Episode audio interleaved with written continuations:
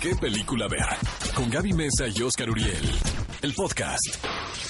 Los protagonistas, sus creadores. De la pantalla grande a tu radio. La entrevista en ¿Qué película ver? de Cinépolis en Exa FM. Y bien amigos, tuvimos la oportunidad de entrevistar a John Favreau, quien es, es muy curioso, Gaby, porque son pocos los actores que han dado el paso a la dirección cinematográfica con éxito, ¿no? Sí, Eh, porque bien el señor John Favreau se pudo haber quedado en su casa tranquilo, haciendo una película de vez en cuando, exactamente. Eh, le pregunté eso, fíjate, en la entrevista que si no extrañaba la actuación y me dijo, bueno, pues acabo de estar en la de El Hombre Araña y mi personaje tiene un peso relativo dentro de la historia. Eh, no siento que estoy retirado del todo de la actuación, ¿no? Aparte tiene un programa que creo que es muy exitoso donde cocina. Ah, sí, es que desde que hizo la película de Chef con Sofía Vergara se enamoró A mí de... Esa película me encanta, por cierto. la de Sí, es Chef. muy divertida. Ajá. Y este que fue donde Gwyneth Paltrow dijo que no sabía quién Que había era, aparecido. que había aparecido en la película. Un poco despistada Gwyneth Paltrow, ¿no? Se lo perdonamos. a Se lo perdonamos. Bueno, entonces amigos, entrevisté al señor John Favreau a propósito del Rey León. Eh, fue muy interesante la entrevista, no porque yo la haya hecho, sino por lo que él dijo con respecto al diseño digital. ¿no? Me da la impresión que el señor Favreau está fascinado en la rama y que no va a ser este el último live action que veamos dirigido por el señor John Favreau. Vamos a escuchar parte de la entrevista.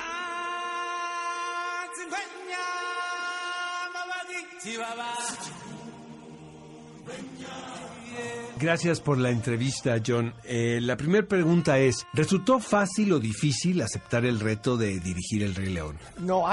Después de haber realizado el libro de la selva, sentí que había aprendido mucho en tan solo dos años sobre estas nuevas tecnologías y herramientas en el quehacer de la cinematografía digital. Cuando concluí el rodaje, sentí que apenas me estaba sintiendo cómodo con estos nuevos instrumentos de la tecnología digital.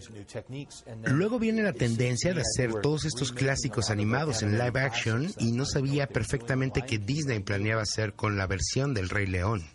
Yo había aprendido lo esencial que era la música para un proyecto después de haber experimentado con un par de melodías en el libro de la selva, con la gran música que tiene y la historia y asuntos que abordan la película, sería maravilloso hacerla. Aparte me sentí seguro con lo que la tecnología podría lograr ahora con la textura del pelaje de los animales. El reto aquí era hacer una versión que no derivara algo redundante, pero que aún fuese fiel a la original.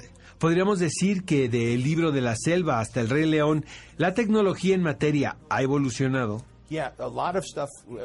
Por supuesto, al final del rodaje del libro de la selva me percaté que mucha de la realidad virtual estaba abierta al público. Nosotros abrimos y empezamos a utilizar esas herramientas, pero imaginé lo que podríamos haber logrado si hubiese contado con los avances en materia desde un principio. Cuando acepté la misión del Rey León, lo primero que hicimos fue una reunión para analizar los avances en el renglón, analizar las plataformas con las que para hacer la película. Literalmente, construimos un videojuego de realidad virtual. Creamos un universo animado al cual ingresamos con un equipo de producción live action. Y de esa manera realizamos esta película. Como director, ¿qué encuentras de fascinante al hacer una película con estas características? Creo que cada película es distinta. El reto aquí era parecer una producción live action.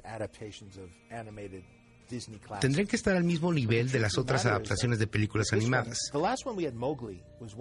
En la anterior película contábamos con Mowgli, un solo elemento humano. Aquí no teníamos ni siquiera eso, por lo que no se rodó nada. Todo este mundo está animado, pero tenía que parecer que la habríamos filmado.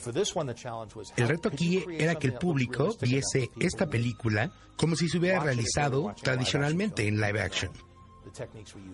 Sin embargo, la técnica que utilizamos no tenía nada que ver con esto. ¿Cómo empiezas a trabajar en un proyecto así? ¿Qué es primero? Antes que nada, me baso en anteriores técnicas de animación para hacer un live action. En una producción animada cuentas con muchos dibujantes que diseñan escenas y storyboards y que luego mezclan todo para ver cómo funciona. Incluso poniéndoles música con la intención de ver una especie de resultado, esto antes de que se produzca. Lo que aprendí aquí es la planeación, es muy importante, especialmente cuando estás empleando nuevas tecnologías. Esto provoca que la visión creativa se unifique. No pierdas tiempo ni dinero. Esto te permite tomar decisiones creativas, antes de todo, por lo que se ejecutan, después en conjunto, en equipo. Todo empieza con dibujantes, ilustradores, tal y como Walt Disney lo hacía. Muchísimas gracias por esta entrevista y bienvenido a México. Ve a Cinépolis y utiliza el hashtag qué película ver. Escúchanos en vivo todos los sábados a las 10 de la mañana en ExaFM 104.9.